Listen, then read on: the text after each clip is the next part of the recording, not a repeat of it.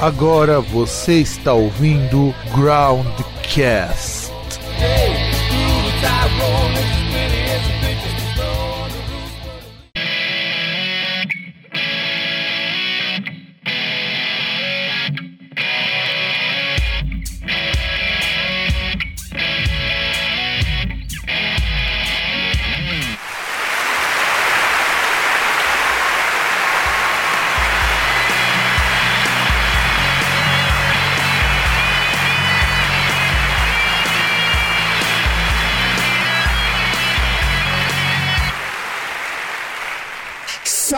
Saudações, caros ouvintes, caras ouvintes, do meio do seu nosso programa Groundcast.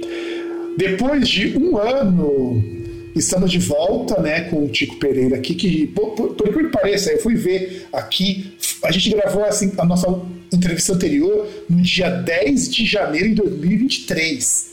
Faz quase um ano, por dois dias, que a gente não tá... É quase um... É, Quase é uma... ciclo perfeito, né? É, é, claro, é claro. E você já deve ter ouvido minha voz, eu sou o Fábio, você já ouviu a voz do Tico. Tico, é, eu sei que assim, você já é velho de casa, já é o terceiro programa que você grava com a gente, mas eu sei que às vezes tem aquele ouvinte ocasional que descobre o Groundcast por acaso. É, fala, se apresenta pro pessoal, vai, vai uma de um minutinho aí pro pessoal saber quem você é. Eu sou o Tico Pereira, eu tô, tô limpo há cinco anos. Não, eu nunca usei drogas, nunca usei, tô brincando. Eu, eu tenho um trabalho instrumental em que eu gravo todos os instrumentos, né? Guitarra, baixo, batera, programação, teclado, eu mixo, faço as minhas capas. Eu construo as minhas guitarras para fazer minhas músicas. Só não tem dinheiro, o resto eu tenho tudo aqui. Ah, não, claro, porque assim, eu acho que ser músico, não só no Brasil, mas principalmente no Brasil, você ter dinheiro aí depende muito, né? Aí é, aí tá querendo demais, né? Pois é, né, cara? Pois é. E o Tico Pereira tá com o lançamento do, do Funk You, que antes de pegar na pauta, né, que eu montei um pouco aqui com algumas, algumas perguntinhas, né, que eu preciso fazer. Uh, eu só quero dizer uma coisa. Eu acho engraçado, porque normalmente quando eu, eu gravo o programa aqui no Groundcast, não é que eu não goste das bandas que normalmente passam por aqui. Não me entendam mal, ouvintes, não me entendam mal, Tico. Mas não costuma ser muito o tipo de música que eu escutaria normalmente, não por ser música ruim, tá? Mas porque o, o tipo de música de construção musical que eu escuto com mais frequência tende mais para algo mais próximo do experimental, dos post alguma coisa.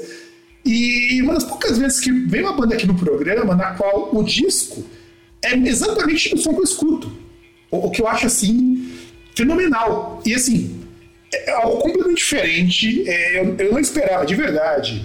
Quando eu vi lá no Spotify, quando você lançou o disco do Funk quando eu vi a capa, já, ela já me chamou muita atenção. A gente vai comentar sobre ela depois. Uhum. Mas o que me chamou a atenção na música foi assim, cara, é, é, ele, o Tico Pereira é um baita músico e pela primeira vez ele experimentou fazer algo muito diferente, uma coisa que em muitos momentos beira ao, ao rock experimental. Pô, a, a, a música.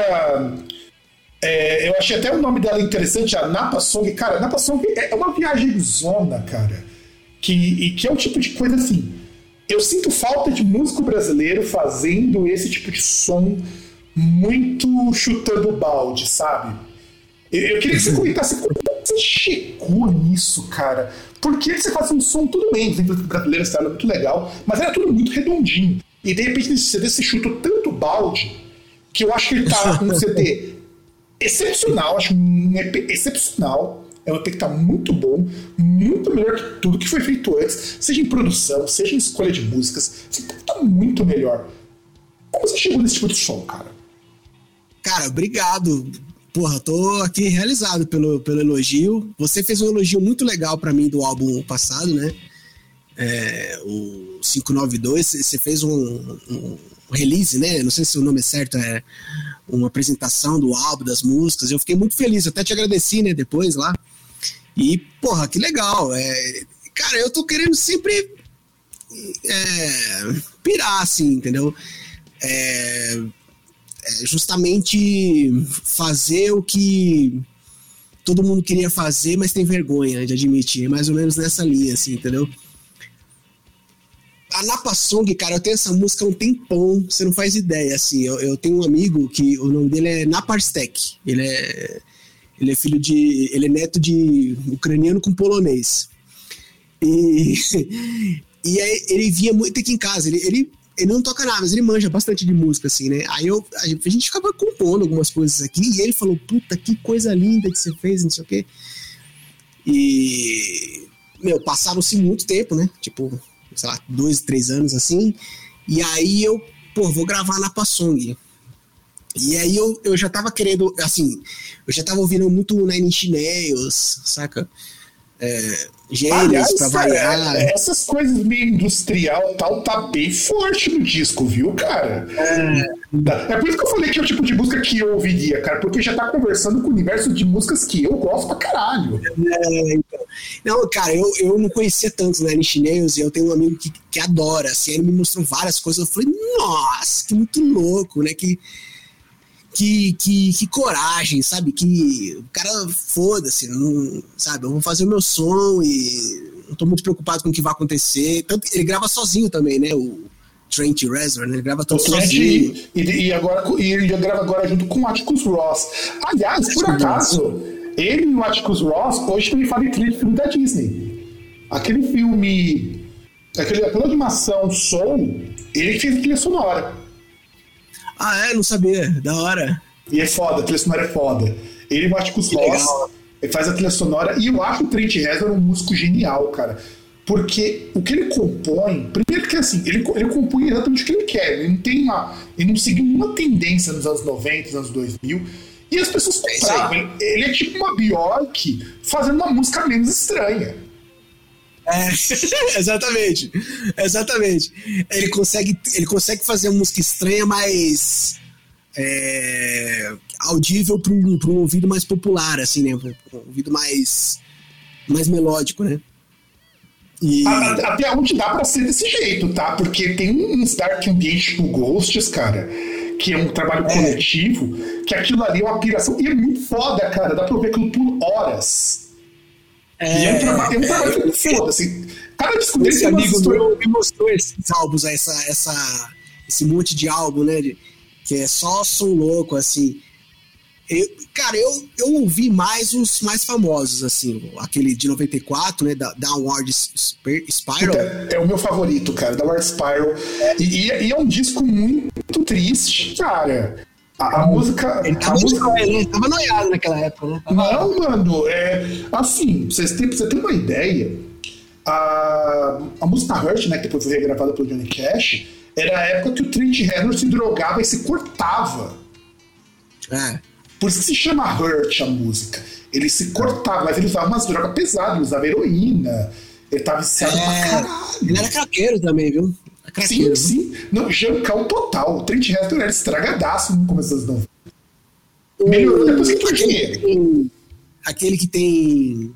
Ah, o, o, segundo, né? Que tem um N na capa, meio laranja a capa. Eu ouvi que tem Wish, Gave Up. Puta, e, ah, e, Wish, é... e, Wish, e Wish é um desespero foda, cara.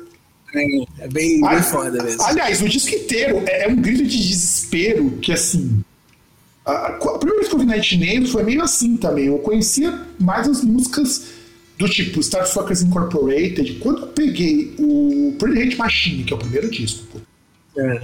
é. um disco assim, cara. Eu não sei como que as pessoas compraram aquele disco, porque ele não é um disco fácil de ouvir. Ele não é, é um é. disco difícil de ouvir. Eu escuto normal porque pra mim eu tô acostumado, mas eu sei não é um disco fácil. Downward Spiral, ele é um pouquinho mais fácil de você comprar mais cara. Você pega Pig, que é uma das minhas favoritas, esse disco Pig. Mano, aqui num batidão. É, é um batistaca tão pesado que você não sabe exatamente para onde a música vai e eu acho maravilhoso. E eu acho legal é. algum músico de música mais normal ir atrás de Night Nails, por exemplo. Porque foi o que eu senti muito na Napa Song e outro músico também tem influência meio experimental, meio industrial. E é o que eu vejo com frequência, cara. Fico feliz de ouvir isso daí, de verdade.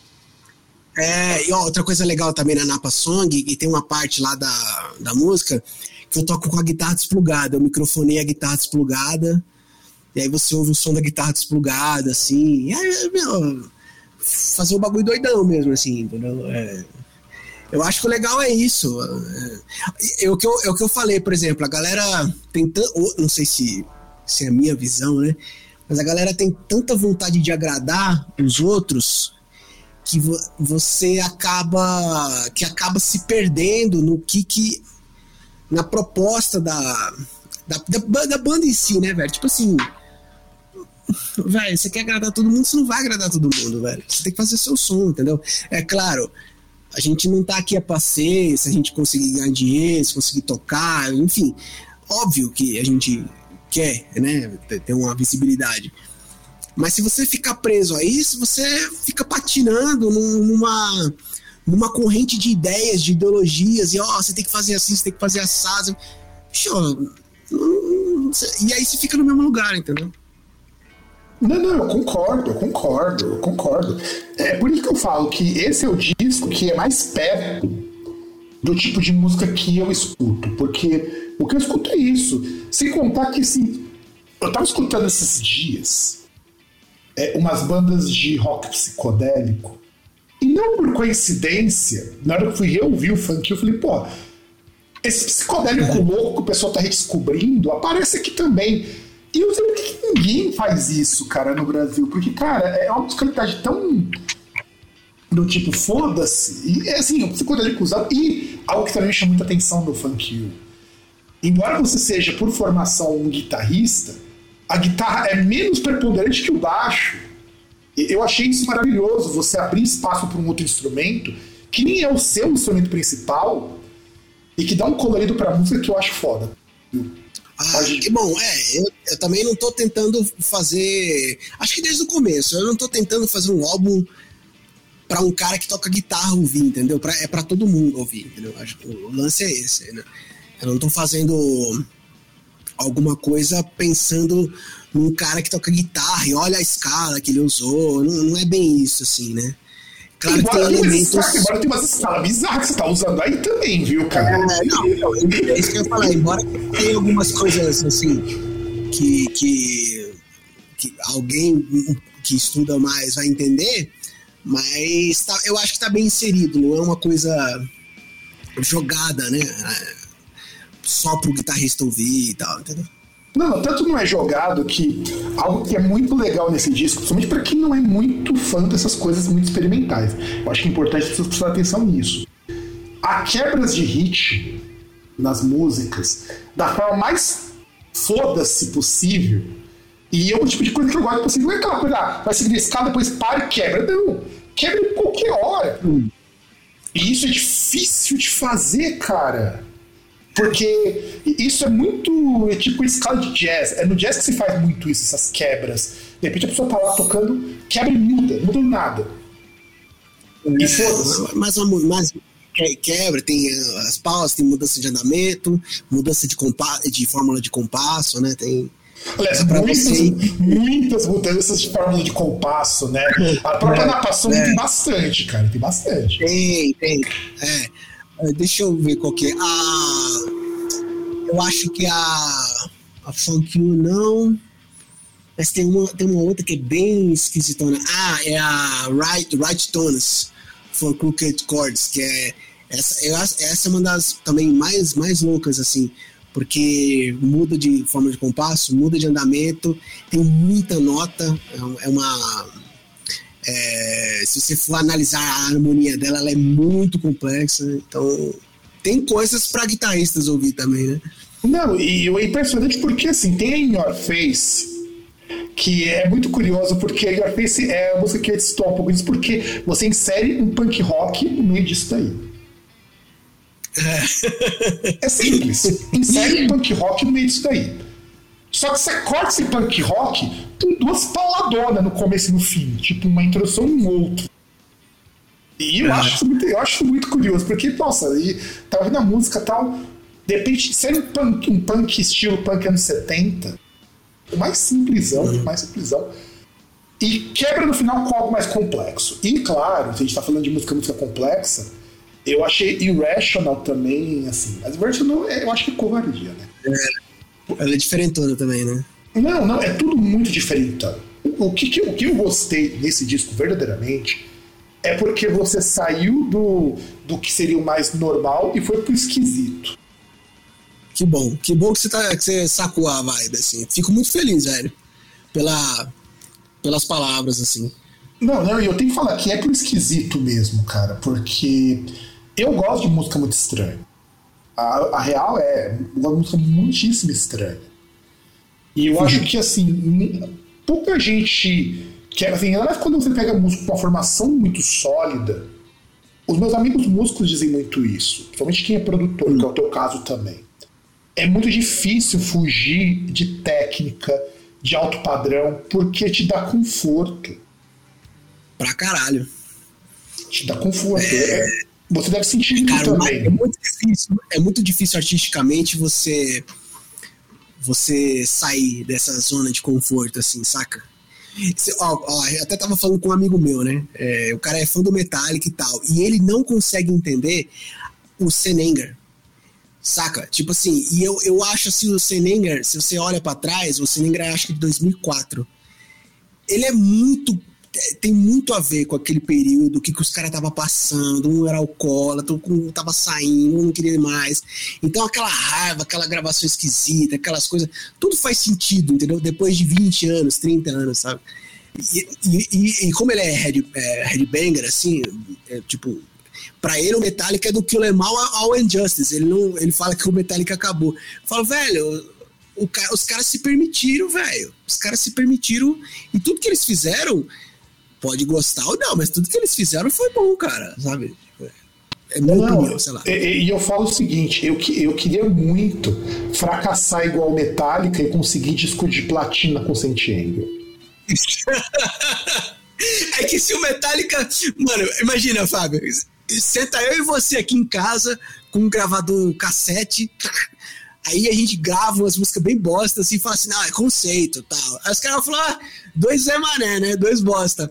Agora, se os caras fizerem isso, eles vendem. Que aí os caras falam, olha que conceito, olha que legal, olha, que, olha como eles são diferentes, né? Tipo, Bom, na verdade, eles fizeram isso quando aceitaram o convite do Lulu Reed, né? Pra gravar o Lulu é isso, cara. Os caras se permitem, velho. Vamos fazer um negócio diferente pra fazer acontecer. Não, tá? que eu gosto, cara, desse disco, mas é porque assim, ele é bizarro. Ele não é um disco do Metallica, é um disco do Lou Reed. Se encara como disco do Reed, perfeito. Como disco do Metallica não serve. O pessoal do fã do Metallica não tá preparado para isso. Eu sempre acho que o pessoal fã do Metallica o Red Banger em geral tá... assim, é, não são todos, mas é igual os fãs do Iron, né? Eles, eles não estão preparados para fazer um. Tanto que naquele álbum Dance of Death, né, do, do, do Iron, eles gravaram as músicas com violão, os caras torcendo o nariz, as músicas super bonitas, sabe? Tipo, meu. É, eu, pego mais, eu, eu, pego mais do Somewhere in Time, que tem sintetizador, e o pessoal achava muito. É, Somewhere in Time é com, é com o Blake, né? Não, é com o Bruce. É Quando gravaram o Stage Years, cara, desse disco. Hum. Que pra mim é uma das melhores músicas do Iron, cara. Puta, aquele comecinho de teclado da música é uma coisa maravilhosa.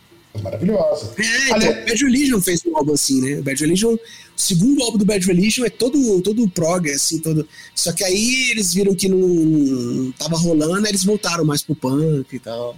É porque o problema de banda muito mainstream é que se você é muito esquisito ou muito complexo, você afasta muita gente. A não ser que você seja Mac Patton, do Faith No More, ou do Trent Reznor que você pode, pode fazer alguma coisa que vende. O Mike é, Patton consegue, é. consegue emplacar uma banda que faz música baseada em filmes de gangster. Ele tá, emplacou porque ele é o Mike Patton. Sim. Ele é o cara que chegou no Faith No More e lançou um disco que foi um dos mais vendidos na década de 90, o Angel Dust. Então. É. O Faith No More eu acho da hora. É, de, desde o do primeiro vocal lá, é bem, bem legal. Eu gosto do primeiro vocal. Eu só não acho ele tão bom quanto o Petro, mas ele é muito bom. Ah, não dá pra comparar. Não dá, ele é muito bom, ele não é ruim. Pô, ele, tem, ele tem um grave muito bacana para cantar o, o, estilo mais franqueado. Mas ele não é o Beto, que consegue, que consegue ter uma variação, um amplitude vocal gigantesca. E ainda faz Gutural Drive. Né? É. E ainda faz Gutural Drive, que é super difícil. E aí, cara, aproveitando também o ensejo, né, que a gente começou a falar do disco, e que. Eu primeiro quero comentar assim, sobre a capa, antes de eu entrar no assunto que vai ser meio que a tônica desse programa, mas eu acho que ele é muito importante também de abordar. A primeira capa, vez que eu vi a capa, eu fiquei incomodado e eu achei spawn. não, é sério, cara. É sério. Se eu vejo alguma coisa e aquilo não me provoca nenhuma reação, aquilo é uma merda. É claro, a ideia é essa. E, e eu achei a capa assim. É lógico que eu já percebi qualquer intuição pela capa, sabe? A capa é muito clara. Mas eu achei de um tom tão mórbido e essa morbidez eu acho que. É, por isso que eu falei que é uma coisa que destoa muito de todo o resto, porque todo o resto é tudo muito feliz, tudo muito alegre, de repente você pega algo muito mórbido. Me fala da concepção dessa capa, como que ela aconteceu? Então, essa, essa foto é do. É, eu, eu deixava umas velas acesas aqui na, na no banheiro de casa, né? Sei lá, pra atrair boa vibração e tal, né? E eu tinha um monte de comprimido vencido na, na, no armário, né? Aí eu tava jogando fora os comprimidos, comprimido psiquiátrico, né? Que eu tomo e tal. E aí, aí eu fiquei brincando, com, fiz um smile, né? Com, com os dentes, os dentinhos, eu fiz os comprimidos, as velas, pá. Eu fui tirar uma foto de cima mesmo. Falei, puta, dá pra fazer uma carinha aqui, tirar uma foto. E arrumei a cor, né? A câmera do meu celular uma bosta. e aí, meu, achei também do caralho. Eu falei, não, é isso aí, tá? Não tem que inventar muito, não. Não, cara, sabe o que é o mais, o mais irônico? É, de é, é, assim, por mais que seja uma coisa feita muito espontânea, é de, um, de uma sensibilidade artística muito forte. Eu achei assim muito. É, é, porque assim, normalmente quando você vê capa de CD, é uma coisa que tem me incomodado nos últimos anos em capa de CD é tudo muito hiperrealista ou, hiper, ou realismo fantástico. Nada contra, tá? Inclusive, isso é um trabalho muito bom, muito difícil de fazer. Mas eu tenho sentido falta dessas coisas mais artísticas. Tipo, o Smashing Pumpkins que fez a, uma das capas com colagem. Sabe? Eu sinto falta dessas coisas. E quando eu bati o olho naquilo, aquilo ali, cara, de verdade, é uma, é uma composição muito legal. E, e já que você mencionou isso, né, que eram remédios vencidos, fiquei sabendo, né, cara, e aí eu fiquei assim, bastante intrigado, que você passou por uns perrengues, né, por conta de depressão e tudo mais. Sei que é um assunto meio bosta de falar, tá, cara? Eu sei que é um assunto meio bosta, mas acho que sempre é importante, fora daqui da Setembro Amarelo, que infelizmente eu acho uma pataquada muito grande, porque Acho que as pessoas esquecem que as pessoas não ficam deprimidas em setembro, elas ficam deprimidas no todo. É. E, e, depressão para mim, acho que sempre é um tema muito forte, porque, cara, eu já perdi três amigos meus pra depressão. É, o bagulho é bem sério. O bagulho é bem sério e é, na sociedade cada vez mais gelada, né, mais imediatista e hipócrita, né, é, as, as, pessoas com que sentem, né? Porque na verdade a gente sofre porque a gente sente, né? Eu aprendi isso. Eu fiquei, eu fiquei, cara, é, é legal você falar isso aí. Eu fiquei internado numa clínica sete meses, Caralho. saca, com depressão. Caralho. É, é, eu, eu, eu voltava para casa, né? Não era uma clínica que você dormia. Mas foi foda, assim. Eu, eu comecei. Comecei a. a o que que aconteceu? Eu, eu, comecei a perder um pouco o sentido das coisas, saca? Por que, que eu tô fazendo isso? Saca? Eu, eu já é, não, não, queria sair da cama, é, não tava vendo muito sentido nas coisas, tá ligado? Ah, comecei a me trancar no banheiro, coisas desse tipo, assim. E. É, aí comecei a pensar na morte, tá ligado? É, e aí, graças a Deus, cara, a, a, é a música que me salvou. Saca? A, pode parecer blazer assim, mas a música ela tem um poder de de trazer você de volta à vida, saca? E, e, e, tocar guitarra é a coisa mais prazerosa que eu faço na minha vida. Tocar, não é só tocar guitarra, é compor, é o que me deixa de, de, de, de pau duro, que me deixa. que me faz ser, é, sou eu, tá ligado? Quando eu tô tocando guitarra, sou eu. É, tipo, é, é a minha assinatura, né? E foi do caralho também a, a, a, internação, porque eu convivi com pessoas com problemas muito mais graves que o meu. Tá ligado? Era uma troca, uma troca muito amorosa de, de, de, de experiências, de, de, de, fatos e de, é, é, você aprende a, a não cagar regra, mas tá ligado? É, é não muito julgar, fácil você, né? Não julgar é, é muito fácil você julgar, é muito fácil você julgar uma pessoa, ah, é muito fácil você dizer o que, o que ela tem que fazer, cara. Não, não é bem assim, entendeu? É, o que eu acho que na verdade você tem que dar a mão pra pessoa, tá ligado? É, eu convivi com um cara lá, com alcoólatra, que tava loucão, sabe? Tava, acho que tava cheirado também. Aí ele, a polícia chamou a polícia, ele foi, foi pra cima da polícia, o cara deu um tiro na mão dele. A bala atravessou a mão dele e ele, e ele fala: graças a Deus esse policial deu um tiro na minha mão, porque ele podia ter dado um tiro na minha cara. Esse cara me salvou. Olha que louco, olha que, olha que história, velho. Eu convivi com gente borderline, que nem o, o Trent, as meninas que se cortavam, né? As pessoas se cortam, não sei se a galera sabe, as pessoas se cortam para sentir uma dor física para acabar a dor mental. Saca? Então você, as meninas, se, uh, normalmente você se corta para sentir uma dor que não tá na tua cabeça, tá ligado? Convivi com muito, muito junk, né? Muito cara viciado, é, gente viciada em jogo. É, meu, assim, foi uma puta, puta só tenho a agradecer, cara, a todo mundo, aos profissionais, a, aos pacientes que conviveram comigo. Tinha muito, olha que louco, Fábio, tinha muito enfermeiro com burnout na clínica. Imagina que sim, imagina que sim. O que mais era enfermeiro com burnout, porque os caras todos piraram, né? Na pandemia, trabalharam demais e viram muita gente morrer, né? Te, teve várias enfermeiras lá com quem eu convivi que falaram que não queriam mais ser enfermeiras, né? Falou, não, eu já vi gente morrer por gerações. Então eu, eu quero parar, eu quero é, ressignificar minha vida e tal. Então, velho, foi assim, foi foda, mas foi.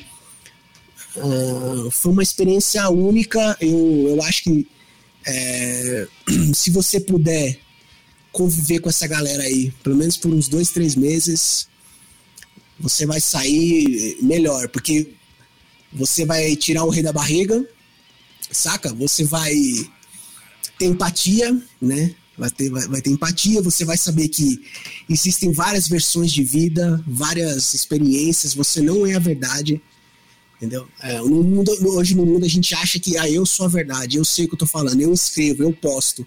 Cara, você não sabe porra nenhuma, tá ligado? Você não viu nada, você não... Então, são, todos os problemas são complexos e merecem uma atenção com carinho, assim. E, e porra, é... Aí depois, uns sete meses, cara, eu, porra, tipo assim, parei, né, de pensar merda. Parei de pensar no, no fim, né, no fim e ressignificar, né? Tipo, meu, é isso, né? E aí eu gravei o álbum, cara, sabe? Então é uma etapa uma etapa uh, concluída e, e, e, e, ansioso por uma próxima, né? Acho que é isso. Não, com certeza, cara. E assim, tem até alguns dados que eu trouxe aqui, só para a gente contextualizar o quão grave é o problema da depressão. Mas uma coisa que eu li recentemente num livro do Mark Fisher chamado Realismo Capitalista, inclusive o Mark Fisher era um filósofo que se suicidou justamente porque ele tinha problemas muito graves com depressão. E uma coisa que ele advogava, e você sentiu muito isso também, é que a depressão é um problema muito mais social do que físico. A sociedade nos deprime. E, e a sociedade também nos, não nos aceita. Ela, ela nos empurra um monte de coisa e não enxerga que esse monte de coisa que ela nos empurra também nos torna cada vez mais adoecidos. Então, quando você percebeu, quando as pessoas estavam lá, que existia um senso de comunidade ali, é quando, você, é quando as pessoas começam a perceber, e eu acho que você deve ter sentido isso muito bem que enxergar que você faz parte de um todo Inclusive, você até está no release a ideia de que não está sozinho, é muito importante, não só para cura da depressão, mas entender que a depressão não é um problema só, é um problema nosso. É, cara, ó, é muito louco porque é, é, com a velocidade né, da, das informações da, da, do trabalho, da escola, você vai se. É, na verdade, eu acho que você vai se perdendo como ser humano. O que, que eu sou, do que, que eu gosto, entendeu? O meu tempo, é, tudo no tempo do outro, é tudo. Então você tem que ter. Você perde o seu tempo, você perde a. Você se sabota em muitas coisas, certo?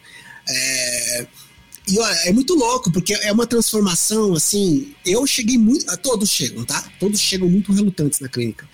É, eu, assim, eu, eu, eu tava. Eu não fui diagnosticado, o meu diagnóstico não foi fechado, mas eu sou tratado como distímico. Eu até explico pra você o que é distímico. Não, cara, cara, eu sei o que, que é e é pesado, cara. É, é então, é, distimia é, é tenso, cara. Distimia, só pro pessoal que não sabe, você pode simplesmente chegar a um nível de melancolia tão baixo que você não liga para todo o resto. É. Assim, falando bem resumido, é, é mais grave que isso, mas bem resumido é você ter um estado de desprendimento do mundo por conta da melancolia que você. Eu cheguei lá, eu cheguei lá muito, assim, azedo, sabe? Extremamente azedo. Eu tenho um problema de ser antissocial, assim, eu, eu não tenho. Eu tenho.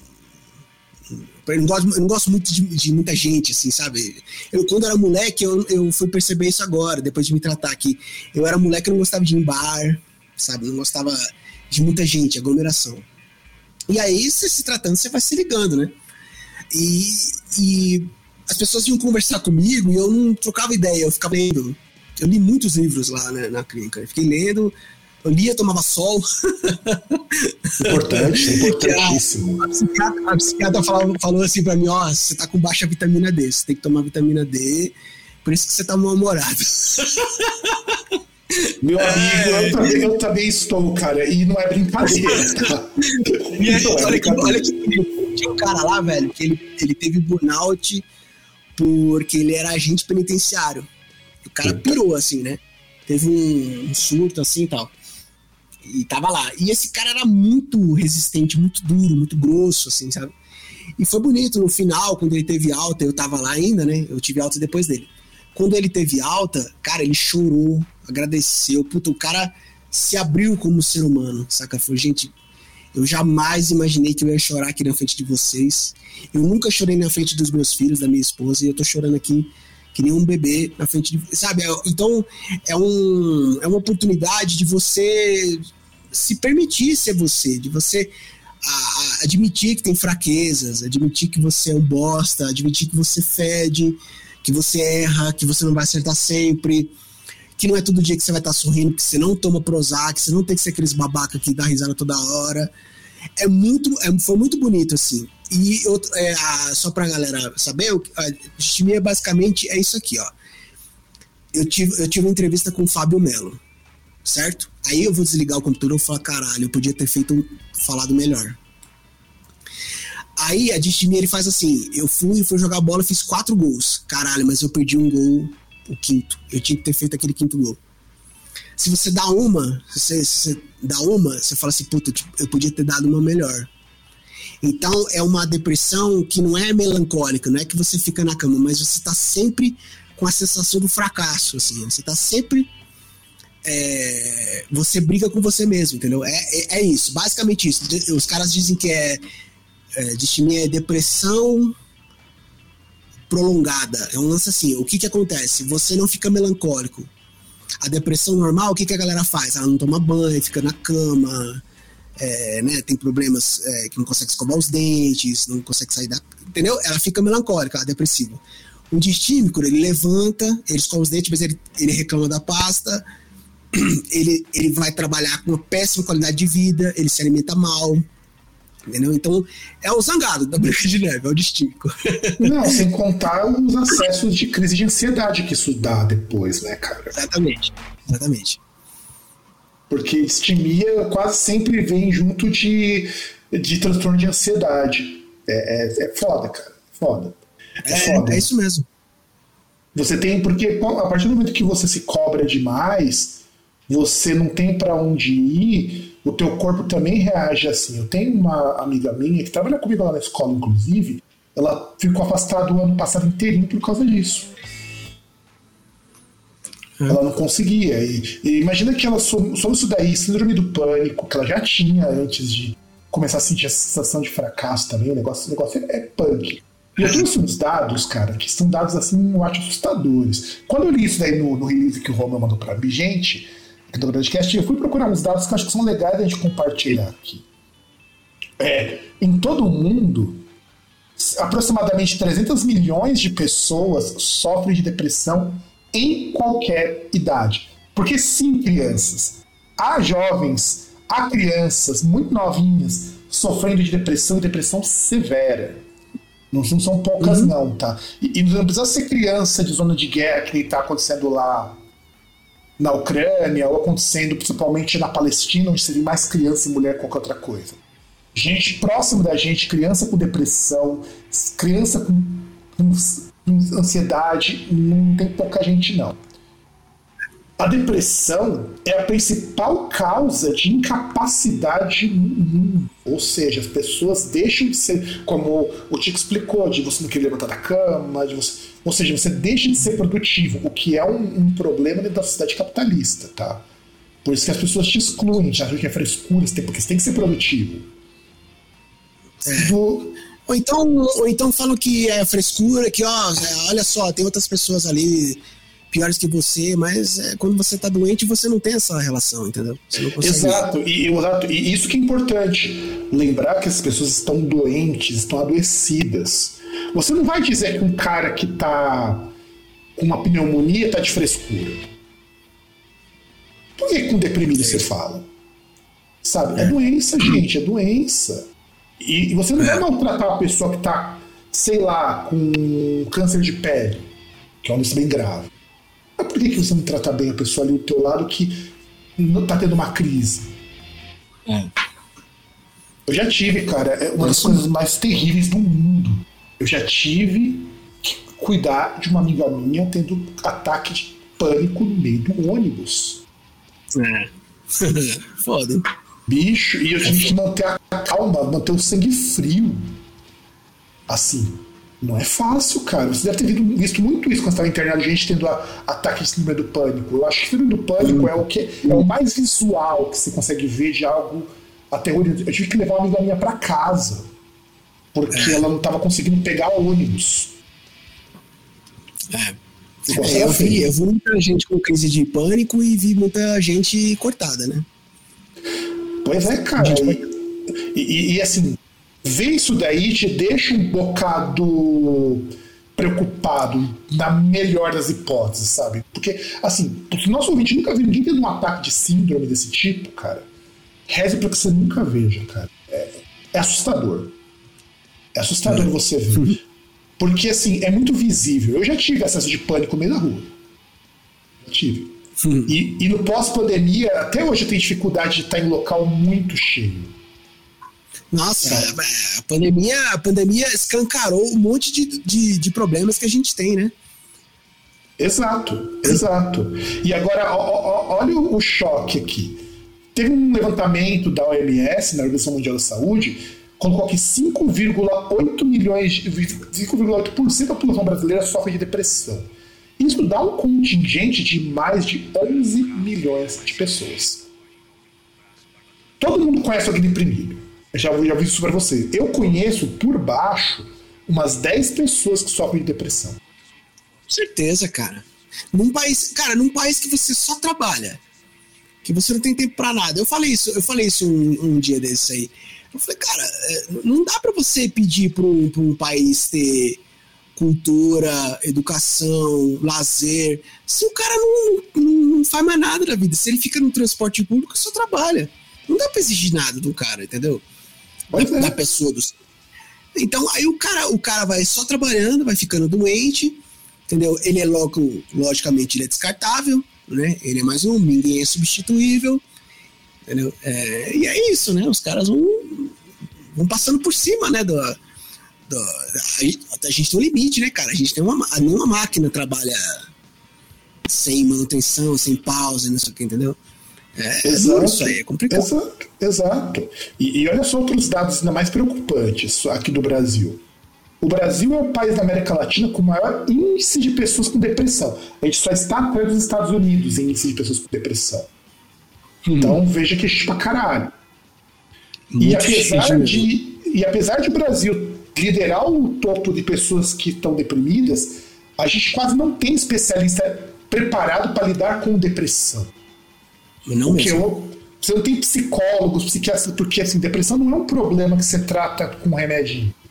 Você precisa de toda uma equipe para trazer essa pessoa de volta para a vida, sabe? Sabe? Boa, foi bom você falar isso, porque o que acontece, cara? Você. É, a, a, o SUS, ele tinha que ir, o secretário né, de, de saúde, né, o ministro da saúde, ele tinha que de alguma forma fazer uma perna do SUS só para tratamento psiquiátrico, envolvendo dependência química, é, depressão e essas, essas doenças, cara, porque não tem como tratar. Você, você por exemplo, se você vai tratar um, uma doença psiquiátrica no, psiquiatra particular, você vai gastar mil reais por mês, entendeu? Entendeu? Quem tem mil reais para gastar por mês, velho, no, no médico? Entendeu? Daí pra mais, cara. Daí pra mais. É, é pra mais. Eu tô sendo, né, generoso, assim, né? Então, por exemplo, uma coisa que eu aprendi também na clínica, tá? é, tinha muito viciado lá, né? Viciado em cocaína, viciado em, é, em álcool, é, é, viciado em jogo, é mais dependência química, né? Cocaína, era mais cocaína e álcool, assim. Aí o que acontece? Toda essa, toda essa galera, eles já tinham alguma uma predisposição física, seja de ou o cara era depressivo, ou o cara era borderline, ou, sabe, o cara tinha alguma coisa toma a, a, o álcool ou dá, ou dá uma cheirada e vai embora, tá ligado? Aquilo ali desperta um negócio no cara. Então, tipo assim, antes de, da liberação de, de qualquer droga, eu acho, tá? Na minha opinião, pelo que eu vivi. Antes de você ter uma liberação de droga assim, você tem que dar a possibilidade do cara conseguir sair. Você quer dar um tiro, quer, quer beber uma cachaça, quer. Então, o, o a, a, saúde é, uma, é, um, é um direito né, do cidadão. Então, você tem que. Você tinha que dar a oportunidade do cara que quer dar um tiro, vai curtir uma festa e não tem problema, vai trabalhar, vai seguir a vida dele normal, mas você tem que dar o, o espaço para o cara que dá o tiro pirar e conseguir se tratar. É por isso que tá cheio de craqueira aqui do lado de casa, entendeu? Porque a, o, o, o cara não vai, não sabe onde ir. O cara tá zoado, ele não sabe o que fazer. Tá doente, né? Exato, não, então, exato, eu, eu. Eu, o que eu vi lá, tá, velho? Eu não sou especialista em, em saúde, não tenho nada a ver com isso aí. Mas eu acho que antes de liberar, de liberar qualquer coisa, você tem que dar a chance do, do cara que pirar ter um, um espaço para sair dessa, né? Porque quem, quem, quem toma uma cerveja, quem fica de boa no outro dia, consegue ter uma vida normal, beleza. Agora e esse cara? Esse cara vai gastar, esse cara que toma, que é viciado em corote, ele tem mil reais pra gastar no psiquiatra? E não é só os mil reais do psiquiatra, ele tem mil reais, ele vai gastar mais mil reais de remédio? Ele não tem como fazer. E aí, mais remédio, no... mais, mais acompanhamento clínico, que também não é barato, tem, tem bastante coisa aí. Convênio não cobre cara, muitas vezes. O cara, o cara tem que fazer uma terapia, entendeu? A, a, a, o psiquiatra não o remédio, cara, não vai ajudar nada se você não tiver um, uma ajuda de um, de um terapeuta, de um psicanalista, entendeu? Que, que é o que eu tive lá, entendeu? E, e eu tive, assim, um, é, um, psiquiatras incentivadores, né? meu, ó, você tem, você tem talento, você não é um bosta, você tá, tá tudo bem, entendeu? É, é, é disso, né, que a gente precisa. É, e ter oportunidades também para que a pessoa possa se ocupar de outras coisas para poder não pensar na depressão, porque tem uma série de coisas envolvidas nisso. Trabalhar menos também é importante, para que a pessoa possa ter tempo de cuidar da própria saúde. Por isso que eu, hobby. ter um hobby, isso é importante. Eu espero, eu no meu caso, espero muito que meu plano de carreira onde eu trabalho mude, porque eu vou trabalhar bem menos.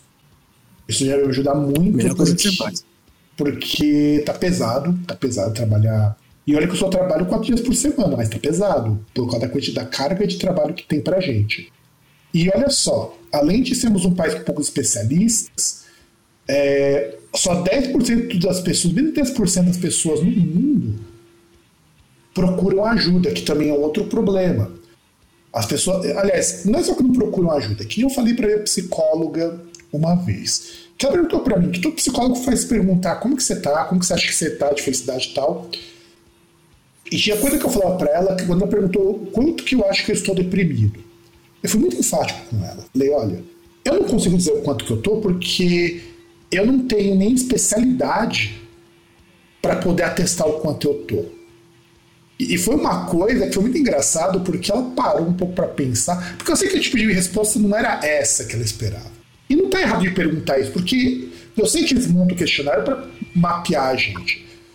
Mas tem coisa, tem coisa que eu sou muito pragmático no dizer assim, olha, eu só consigo falar alguma coisa se o especialista me disser isso. Sabe? Eu sei que o intuito da pergunta não era assim, ver se eu estava deprimido mesmo. Era como que eu me sentia. Sabe? Eu entendo o propósito dessas coisas. Pô, eu estudei psicometria, eu sei como que isso funciona. Mas Sim. não era o tipo de resposta que eu esperava, tá ligado? Porque a gente tem, e, e essa psicóloga é especializada em transtorno. Porque, como eu faço acompanhamento no núcleo de obesidade, ela, pra você ter uma ideia, ela é psicóloga do núcleo de tratamento de tabagismo. Ela é coordenadora. Então ela é, ela é acostumada a lidar com essas coisas, compulsões. Ela é especializada em compulsão, sabe? Então ela manja muito. Eu falei, você é você tá conseguindo melhor que eu. Eu não tenho como uhum. dizer isso daí. E, e, foi engraçado porque eu nunca tinha visto uma, pessoa, uma psicóloga desse tipo no SUS especializado em compulsão. Sabe? E... É, e se você parar pra pensar, tem compulsão por comida, por compra, né? Exato. É, você satisfaz só esses desejos. É, não tem lá backbone lá. A menina é consumista, ela não consegue parar, né? Exato, exato. Exato, e, e eu acho importante passar por esses perrengues, eu acho que é legal colocar isso no programa, porque a gente no Grandcast de vez em quando, no programa regular, fala de saúde mental, como que é importante isso. Como eu falei anteriormente, eu já perdi três amigos para depressão, inclusive um deles não se suicidou, um deles não se suicidou, mas sabe quando a pessoa perde o prazer de viver e simplesmente vai se descuidando? E pensa que ele era uma, um cara mais gordo que eu, com diabetes, inclusive foi um dos motivos pelo qual ele teve que parar o judô, porque quando ele, fez, ele lesionou o joelho, por conta da baixa cicatrização dele, ele não conseguiu voltar a praticar judô. E ele é uma pessoa uhum. que já estava frustrada por aí, porque ele amava judô. Ele faltava uma semana para ele competir no Japão. E ele se lesionou num treino, que é uma coisa perfeitamente normal para quem é atleta. E, e depois de, uma, de uns problemas muito sérios envolvendo uma mulher, uma mulher que teve filho com ele, e depois não quis deixar de ter contato com a criança, foi, foi um rolê bosta, sabe? Sim, Tudo bem que a gente fala que ele também procurou, mas foi um rolê bosta. E ele, e, e ele estava morando numa cidade que ele não queria morar. Porque ficava muito longe das pessoas que ele conhecia. Hum. E, e você tem que pensar o seguinte: vamos mudar para cidade do interior, uma cidade super conservadora. E ele era um cara que, graças à convivência comigo, com meu irmão, com os, os colegas daqui da onde a gente mora, ele não tinha essa visão conservadora que se alinhava com o pessoal. Ele era dado meio como um pária, sabe? E aí ele desistiu uhum. de viver e foi deixou de se cuidar, deixou de fazer o tratamento que ele fazia pro diabetes, engordou mais. Chegou uma hora que o diabetes bateu lá em cima, começou a ter, ter, ter, ter problema e morreu de parada cardiorrespiratória. E eu, eu acho que esse tipo de morte é até pior, se a gente pode dizer que é pior, do que a morte por suicídio, sabe? Porque é um suicídio lento, cara. É, não, e aí é, é, é, isso, é isso que a gente estava falando, falta um cuidado de especialistas, enfim, de entender que esse cara tá indo embora, né? Porque quem não manja, imagina o pai e a mãe dele, tipo, meu, o que, que a gente vai fazer, né? O cara tá. Exato. E a, mãe, e a mãe dele já era enfermeira-chefe aqui de um hospital. E a mãe dele. E a, não, e a mãe dele teve contato com o médico, só que é, o fato de que ela viu o filho como um largado, sabe? Tinha esse problema também. E o uhum. muito que ele desistiu, e o tanto de cabeçada que ele deu na vida, fez ele simplesmente ele desistiu. Aí chegou uma hora, eu tava voltando do mercado aqui de casa, encontrei um cara que, amigo nosso, que tinha conseguido visitar ele, e ele tinha falado, ah, fulano de tal morreu. Na hora que ele falou aquilo ali, acho que, eu, acho que eu fiquei uns, uns dois dias, cara, remoendo aquilo. Porque também tem esse lado que eu acho muito triste. Fica, você fica, pô, podia ter ajudado, podia ter feito alguma coisa. Não, não cara, é. Gente, quando você tem amigos que se matam, cara, e eu tenho que falar isso daí, que eu já falei várias vezes, eu acho que eu levei uns 10 anos para conseguir falar isso sem tremer, cara. É, é muito triste para quem fica, sabe? É, é muito triste. Porque a gente sempre fica com esse sentimento bosta que persegue a gente todo dia, cara, que a gente lembra disso daí, que, porra, o que, por que, que eu não pude ajudar a pessoa, sabe? Mesmo que a gente sabe que, racionalmente, sabe que a gente não, não podia fazer nada, sabe? Mas uhum.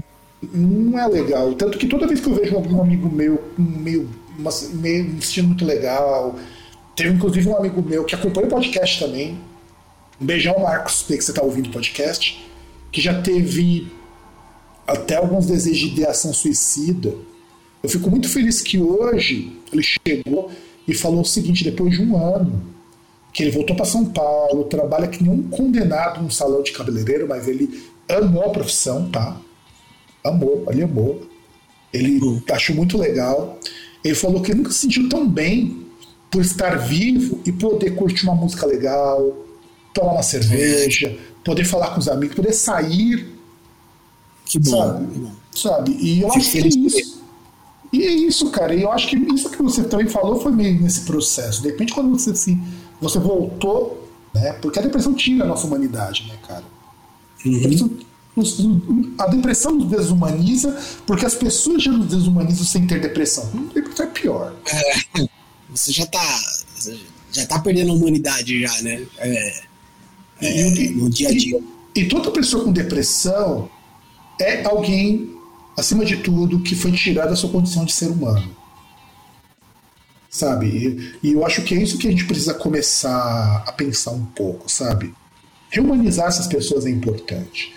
E, e, e assim, e, assim, e eu admiro muito quem trabalha com essas pessoas que estão no limite, sabe? Porque esses são os limites. A periferia da sociedade, com as pessoas são jogadas, já é difícil para quem não teve sua, a sua cabeça destruída.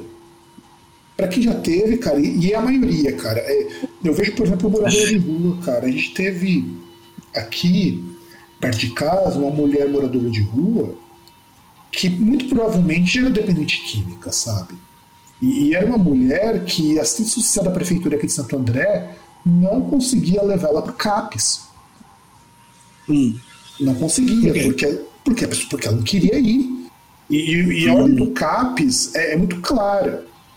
Não manda a gente para cá à força. A internação não pode ser compulsória, que é uma coisa que eu sou contra, inclusive. Eu sou contra. Por mais que as pessoas precisem de ajuda, a gente tem que fazer com que a pessoa se convença. Porque senão ela não se cura. Como que você faz um viciado conseguir tomar o controle da própria vida? Não é você jogando o cara para se tratar. É ele entender que ele precisa de tratamento o tratamento não funciona. No teu caso, você só conseguiu se tratar da sua depressão, quer dizer, tratar, porque você ficou até o dia que você foi enterrado com suas guitarras, né? Quando você percebeu que você precisava disso, sabe? E tem que ser desse jeito. Não dá pra jogar a pessoa lá. Foi com muita insistência, viu, velho? Muita insistência. Uma tem... coisa que também. Uma coisa que vale a pena também ressignificar a vida é você. É, acreditar no invisível, saca, cara? Tipo, se acreditar em alguma coisa, assim, entendeu? É, tem, teve, tem me ajudado bastante, assim, né? É, tem, tem feito mais sentido na minha vida, assim. Independente da, da religião que cada um queira seguir, né? Eu acho que bondade tem um nome só, entendeu? Independente da religião, entendeu? Não, a questão e não é só acreditar ou não acreditar. Qualquer coisa que dê algum sentido pra tua vida, e não destrua o próximo, é sempre muito legal, cara. Eu não acho que, que existe essa coisa de ah, é, X, Y, Z. Eu sou um cara que não acredito em muita coisa, sabe? Mas eu convivo muito bem com isso e eu não vejo problema em quem acredita, sabe? Eu não vejo. Porque Bom. muito, minha mãe aguentou muito perrengue durante muito tempo que a gente vive aqui, porque hum. ela tinha um, um Deus para nortear o caminho dela e impedir que ela entrasse em paranoia. E olha que ela tem uma história de vida bastante tensa, viu? Durante a adolescência, por conta da minha avó, muito abuso com a minha avó, que passou por, por uma, uma coisa meio foda, sabe? Só que numa época que não existia psiquiatra, tratamento, essas coisas. Ela tem que segurar essa sozinha. Os caras nem sabiam que era isso, velho. Não sabia que era isso. Sabe? Sabe? Então, é, vamos negligenciar. E já que saímos do assunto de bosta, chato mais importante, eu queria fazer um último comentário sobre o Funk You, né? Que é o seguinte. Eu sei que, que nesse processo todo, e eu acho que isso é importante, você já deve ter falado desse álbum com um monte de gente, um monte de veículo e tal. Como tem sido a repercussão do disco, cara? O que as pessoas têm falado para você no Funk You? que tá legal pra caralho. É, o pessoal gosta bastante também dessa questão de não ser um álbum de guitarrista. É, tô, tô conseguindo tocar em, em, outras rádios que eu não tocava, né? Apesar é. de ser um álbum experimental. Olha, cara, é aí que o paradoxo muito foda, cara. Justo um disco que você chutou o balde de tudo é o que as pessoas conseguem aceitar mais. Eu acho que essa ruptura com o diferente é interessante. Mas o, o legal, cara, é que acho que desde o do primeiro álbum, mas agora mais claro, é, a galera, tipo, sabe que sou eu que tô tocando. Isso, isso tá bem legal, assim. Tipo, ah, é o, é o Tico tocando, é o, é o, é o timbre dele, as coisas dele. Ah, não, sim, isso eu né? concordo. Isso eu concordo. Não pare... não... Uma coisa que eu via no disco também, que isso eu achava um problema, é que tinha cara de muita coisa. É, é, é sabe uma coisa que eu não gosto? E você já passou por isso que eu sei. Que todo músico que tem informação passa. Você vai montar tua música, você quer colocar todas as influências naquelas músicas. É, é isso mesmo. E, isso é uma merda, cara, porque você não, não é aquilo, aquilo não é você, aquilo são as coisas que você gosta. É, exatamente. Exatamente. É muito O mais difícil é você arrumar, é, você tirar o seu som. Assim, é a coisa mais difícil do mundo. É, exato, exato. Você, ter, a, você o seu, a sua assinatura, né? Quando eu entrevistei o Bellini, ele me falou uma coisa e eu achei isso sensacional, porque depois eu descobri, né, quando eu li com alguns críticos no Twitter, né, que assim, eu tinha falado uma vez pro Bellini, falei para ele, fiz até numa resenha que falei, o problema dele é que você não tem estilo aqui. E ele colocou com isso na cabeça. E ele gravou um outro disco muito bom depois daqui. E depois, quando eu fui entrevistar com ele, ele falou que ele me agradeceu. Falou, Fábio, como que você deu o toque ah, que faltava alguma coisa de identidade? Porque a questão, quando as pessoas mandam discos, quando pedem pra ouvir as coisas, é que eu sou muito honesto, cara. Eu cheguei este programa aqui que eu falei pra banda, pro cara da banda, eu falei, ah, cara, eu não gostei desse disco. eu falei, e, e eu falo muito isso, cara. Eu não tenho problema, eu falo, não, eu não gostei desse disco. E, e, e, eu acho muito legal que as pessoas achem isso ok, porque eu, não, eu sinto falta, de verdade, de algum crítico, mesmo em podcast, falar: olha, eu não gostei desse disco. Eu tenho uma amiga minha, a Catherine Shepard, né? tem um projeto de post black metal, que é o Sylvain. Pra, falei, olha, eu gosto muito das partes que você tem o vocal ok, mas eu não gostei muito das partes gutural, porque eu acho que não, não combina com o que você fez. Sabe? Não, e eu falei, meu, de boa. Eu eu acho legal, e assim, de boa por quê? Eu acho que músico, e isso que eu vi no Twitter, que não. que tem medo de, de review, de resenha, das pessoas fazerem uma análise honesta. Sabe? Eu faço análises bem honestas daquilo que eu escuto. Fale coisas que eu não acho interessante. Inclusive, eu até aprendi a melhorar um pouco as minhas análises. Eu aprendi uma coisa esses tempos, e eu acho que é super importante, você vai perceber isso como músico, principalmente. Sim. Não adianta eu falar uma análise falar o seguinte, ó, faltou tal coisa, ou tal música tem partes necessárias. Não, cara. Se o músico está colocando aquilo ali, é necessário. Talvez eu não ache interessante da forma como foi colocado. Isso eu posso questionar. Mas nunca existe uhum. coisas necessárias. Sei lá, eu pego, por exemplo, do seu disco, e de repente eu vejo que você tem uma música aqui de 6 minutos e 47 e eu falo, não, essa música tinha que ser mais curta. Não, cara, não tinha que ser mais curta. Não tinha. E eu acho que falta muita crítica observar isso. Deixar de olhar para a música como algo que eu espero que ela seja, sabe? Que eu por, que, por que eu gostei do Funk You? Porque não era aquilo que eu queria. Quando eu conheci os, álbuns, os seus outros trabalhos, eu já, esperei, já tinha expectativa com aquilo.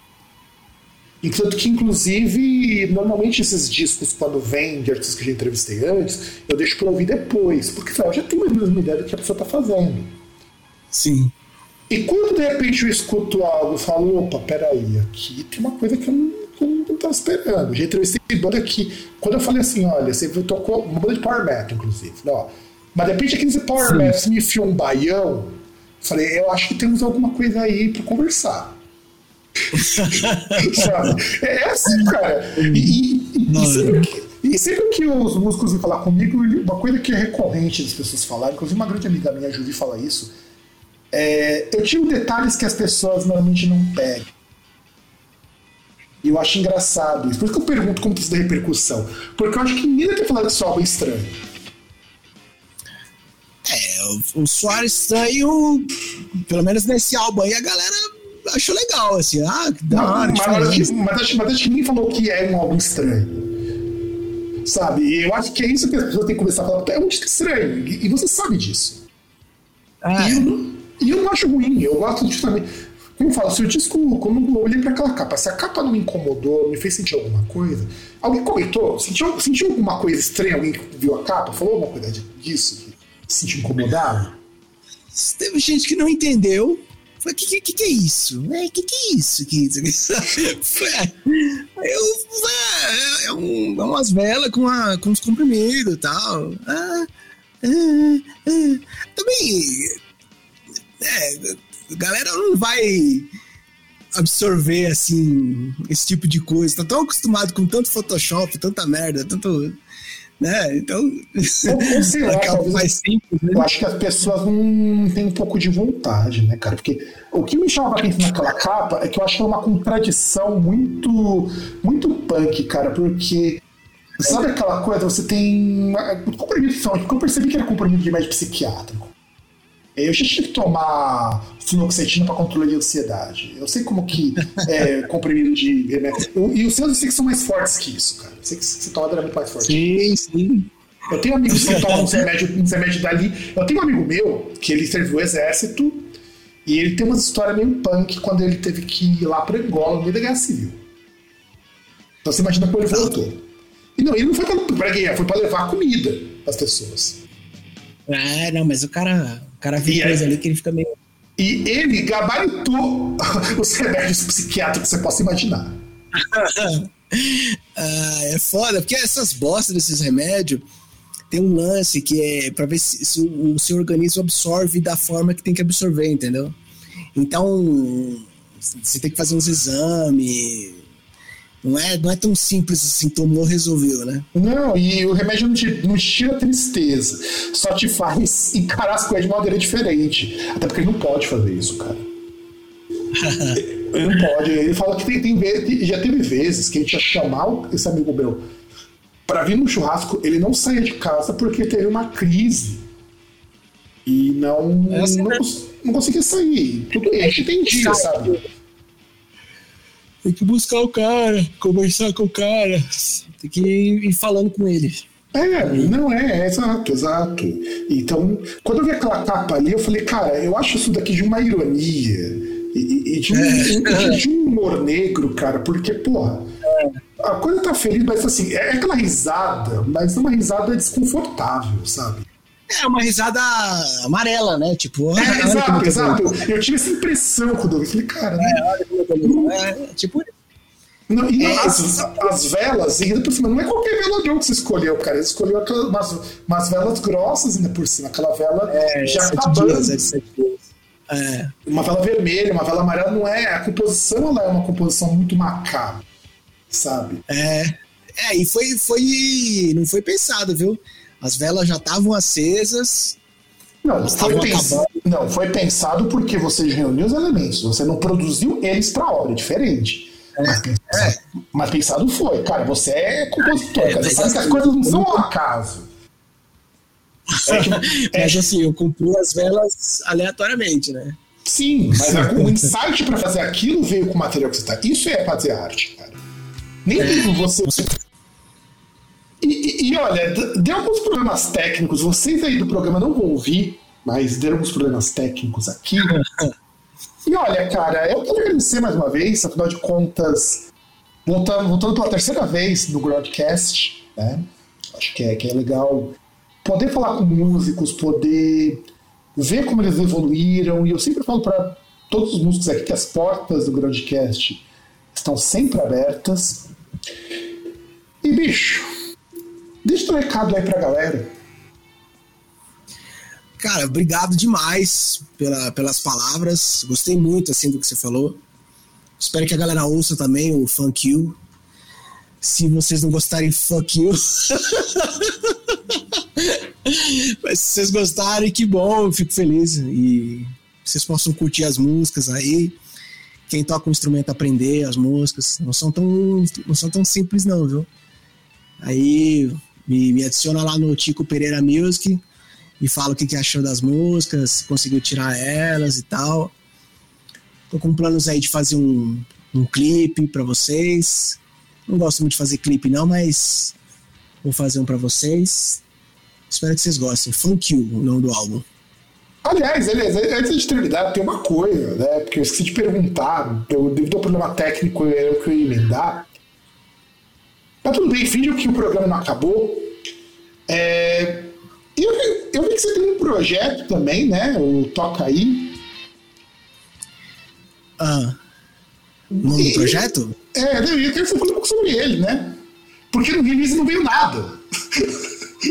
Como é que é? Porque no, porque no início não veio nada sobre o projeto, cara. Eu acho muito louco que as pessoas fazem os, as biografias dos releases, assim, falar, como é que eu tocar? Eu falei, beleza, cara, mas.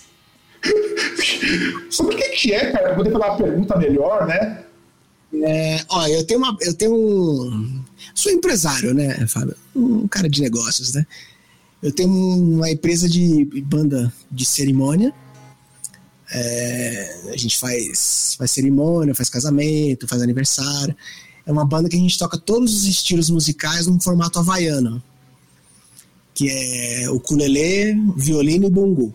A gente faz, chama Locarri, o nome da, da, do projeto. É uma, é uma banda maravilhosa, é um, um prazer absurdo.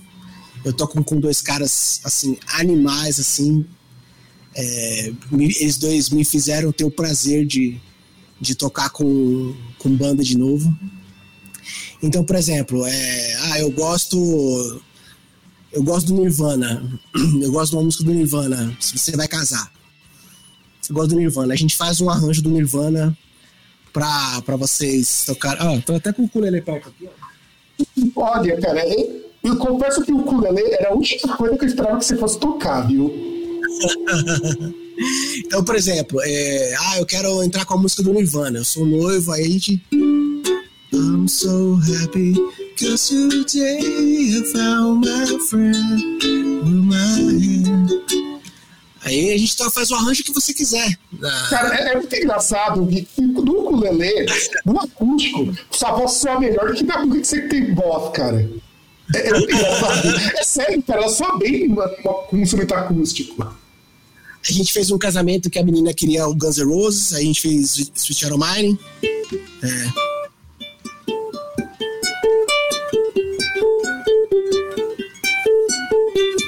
quem fez a melodia, faz a melodia é o violino, né?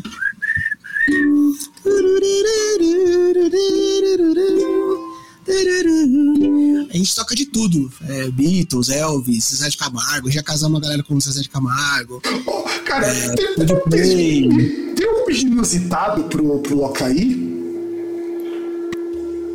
Ah, não, cara. É, é, o grande, o grande slogan da, da empresa é que a gente faz você faz o, o, seu sonho, a música que você quer, o seu sonho. A gente entrou com música clássica, aquela do Pacha, Pachabel, né?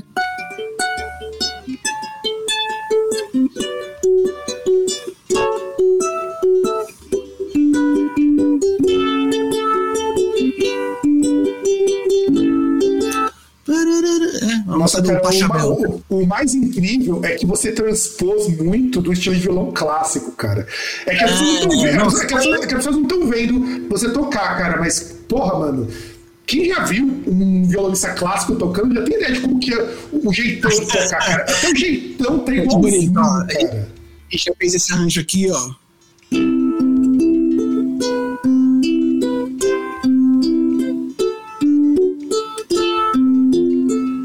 Olha.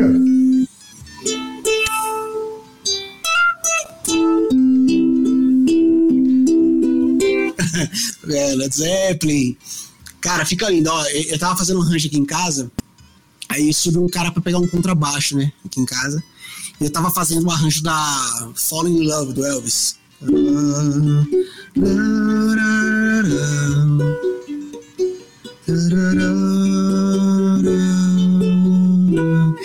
E aí quem faz. Aí, o que, que, eu, o que, que eu fazer o arranjo, para quem não sabe, né? Eu tava escrevendo na partitura as partes do violino, as partes do bongô e a parte do ukulele, né? Que eu mando para os músicos tocarem. O cara vê e falou: O que, que você tá fazendo aí? Eu falei: Ah, tô fazendo um arranjo de in Love, que, que me pediram e tal. E aí eu fazendo arranjo, ele sentado aqui no sofá, né?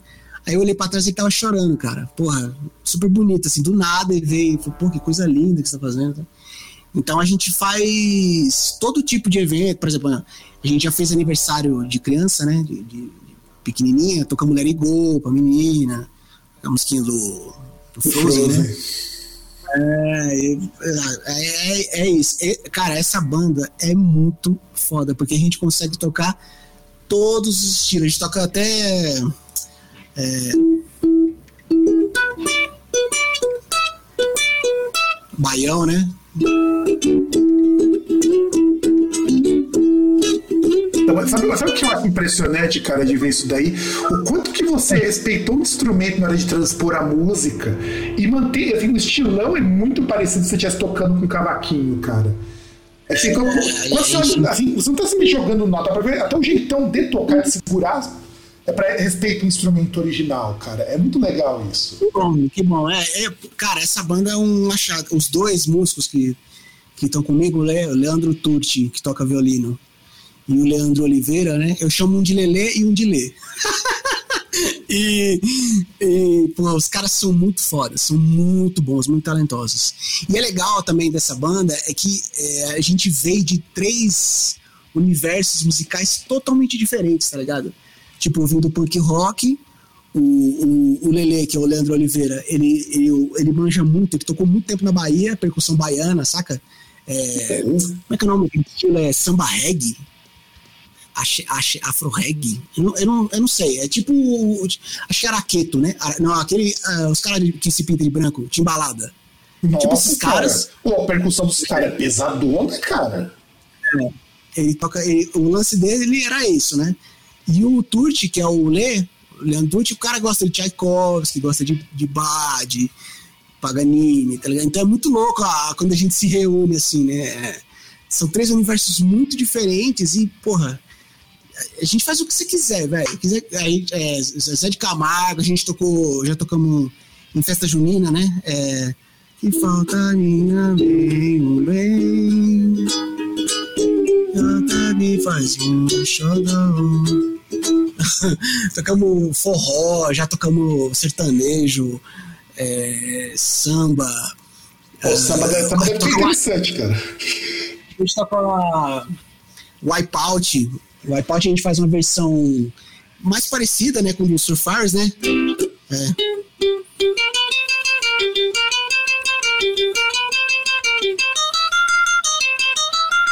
Eu faço uma vez e aí depois o Leandro faz a melodia.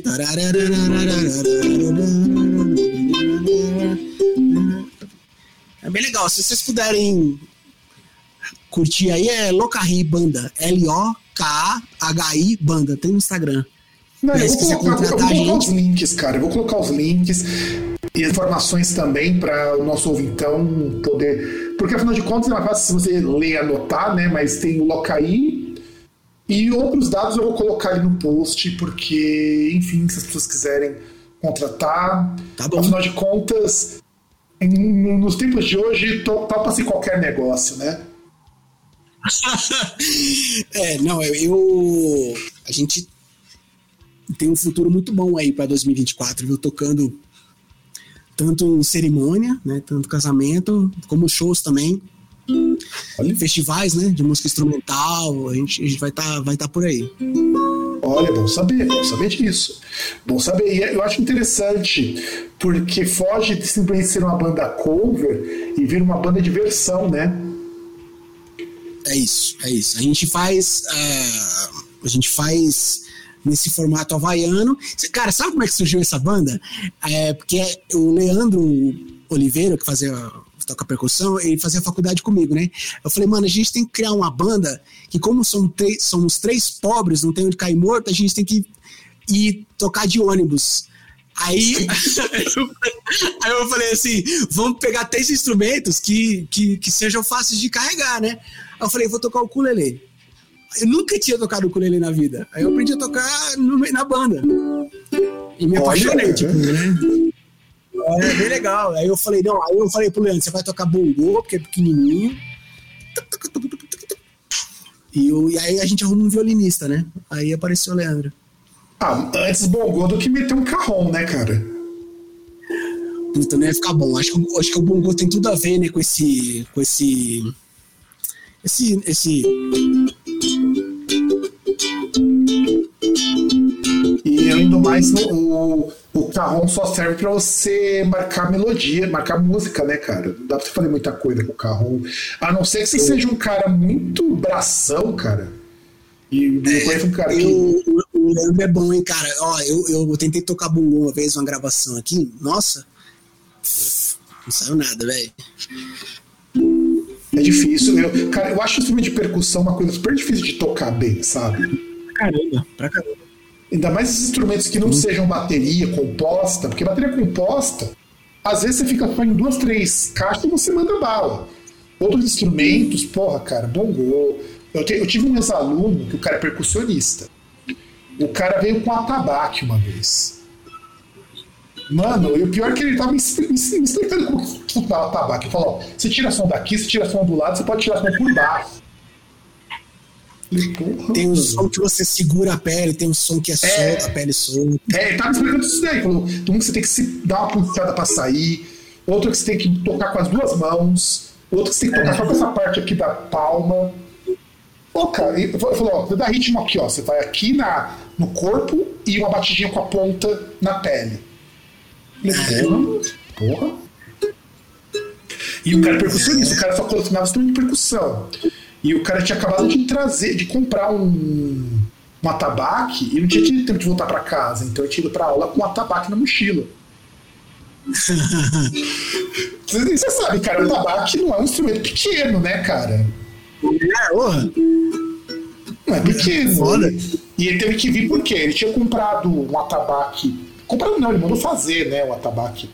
Porque ele falou que tinha um negócio lá que ele queria que colocasse porque ele ia usar numa cerimônia, né?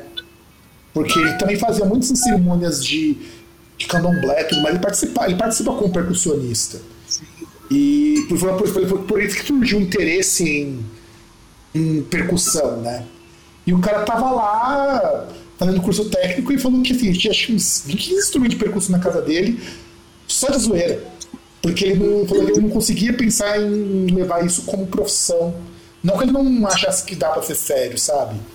Mas o rolê dele era não transformar em profissão aquilo ali. Aí depois ele me explicou claro. que, ele não, que ele não queria ser, transformar em profissão porque falou que vai que algum dia ele perde o prazer de tocar aquilo.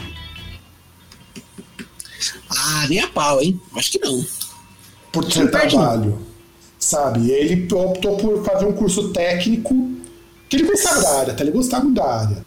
E deixar a parte de instrumento pra quando ele assim, ele, e ele se dedicava mesmo. Ele, ele sentou comigo, me contou a história dos instrumentos que ele tinha na casa dele. Foi muito legal, cara.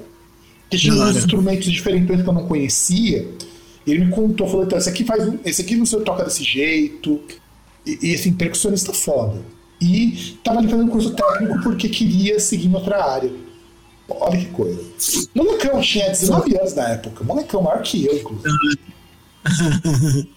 Então, e é isso, cara. Agora que falamos do Locaí, que eu acho que é importante para o nosso ouvintão, não se esqueçam, gente, se vocês tiverem algum evento, alguma festa, contratem os caras e paguem, né? Principalmente isso, paguem. afinal, de, afinal de contas, músico não vive de amor. Não. Amor não mata fome. Amor mata fome, mata fome, não enche barriga e também não paga nem a manutenção dos instrumentos. Que também é uma coisa que Ah, não sei o que, mas cara, cara, você tem ideia de como que é você ter que transportar seu equipamento e você consertar ele, porque afinal de contas os equipamentos se consertam sozinhos. Você não tinha, cara, você sabe que, que instrumento você quer manter constante para estar funcionando. Tô, tô, Sei bem como é que é. então é isso, gente. Um grande abraço para todo mundo e nos vemos no próximo programa.